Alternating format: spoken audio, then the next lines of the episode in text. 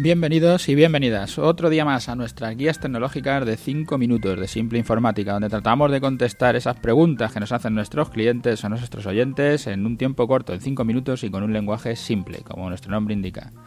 Si queréis dejarnos cualquier pregunta, ya sabéis, nuestra página web simpleinformática.es y allí está nuestro formulario de contacto. Ahí podéis hacernos cualquier consulta y os haremos vuestra propia guía tecnológica de 5 minutos. Os contestaremos a través de este podcast o si la cosa es muy compleja y queréis que sea un asesor y que se ponga en contacto con vosotros, os llamamos por teléfono o os podemos visitar si estáis en la Comunidad de Madrid porque todo esto es gratis.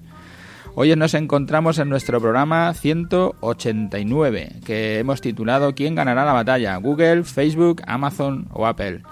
ya llevamos el, en el pasado lunes, eh, estuvimos ya hablando, como son estos tres días de Semana Santa, estamos haciendo este programa más relajado, donde no contamos una pregunta directa, sino que hablamos un poco del sector, del entorno de, de las tecnologías. El, el, pasado programa ya hablábamos sobre la pelea Microsoft-Google y hoy eh, vamos a ver si avanzamos un poco con los demás. vamos a repasar un poco la situación y la evolución de cada uno de ellos en este y en el próximo programa. Google ahora, la más influyente y con más capacidad de innovación, porque seguramente es la que más gana, la que más eh, dinero recauda y la que más puede invertir. Empezó como un buscador, con otro montón de buscadores, pero este destacó por su sencillez o por su, acierto en la búsqueda, por su algoritmo. Sea como sea, pasó a ser el buscador de cabecera de la gran mayoría de los usuarios en muchos países y número uno en el mundo.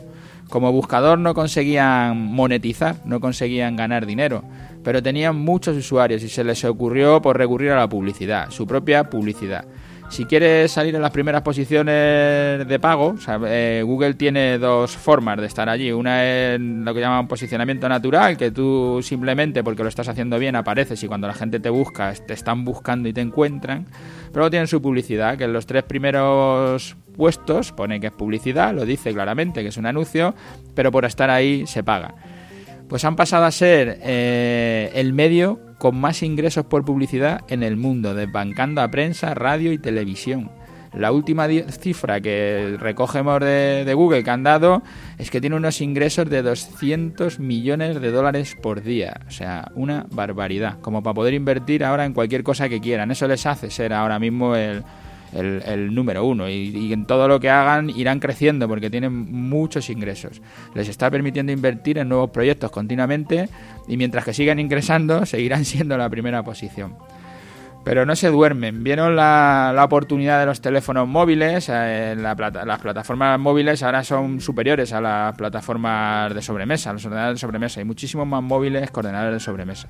Y decidieron hacer un sistema operativo para móviles, el Android, Aquí tenían dos competidores, Microsoft y Apple, que ya tenían sus propios sistemas operativos.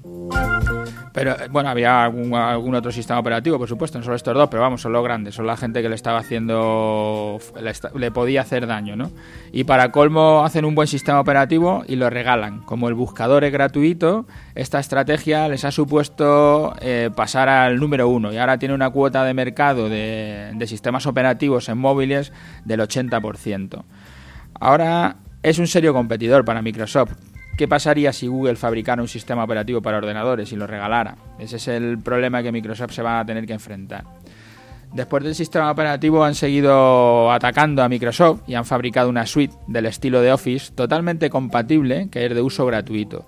Esto es lo que le hizo ya a Microsoft que le temblaran los cimientos porque le va a atacar en todas sus posibilidades. Pero no solo tiene una guerra abierta con Microsoft, Facebook empezó con una red social y pronto vieron que la solución de Google de vender publicidad era una buena forma de monetizar todos sus usuarios, que son 1.150 millones de usuarios a una cifra de 2016 que hemos sacado, tanto como los países más poblados del mundo. China tiene 1.300 millones, India tiene 1.200 millones. El tercer país del mundo tiene 320 millones, que es Estados Unidos. La ventaja de Facebook es que conoce los gustos de sus usuarios, qué les gusta, qué edad tienen, si tienen una reacción sentimental, cualquier cosa lo sabe. Es lo que llamamos el Big Data y su publicidad bien segmentada es muy eficiente, más que la de Google. Y para colmo compran WhatsApp porque, por la bonita cifra de 22 mil millones de dólares para tener los teléfonos de todos los usuarios. Y se plantean hacer su buscador. Todo eso asusta a Google, que también decide hacer su red social, Google Plus. y, además de otros cuantos movimientos, como obligarte a navegar con su navegador Chrome, con un usuario, para ir guardando todos tus gustos, para ellos también avanzar en el Big Data, para tener una mejor publicidad, que al final es donde se están peleando por tener esos conocimientos de los usuarios, para pasarle la publicidad, que no va a ser publicidad, sino que son cosas que te interesan, porque ya te conocen mejor que tú mismo. Tener copia de seguridad de todas tus fotos también lo están regalando. Almacenar en la nube tus documentos. Es que al final le estamos dando toda la información para que sepan todo de nosotros. Y todo lo que les vaya ocurriendo para conocer mejor a sus usuarios, porque al final la publicidad, afinar en la publicidad y competir con Facebook es la, la pelea que tiene por delante ahora Google.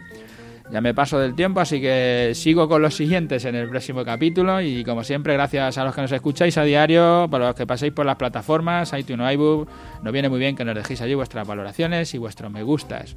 Hasta mañana.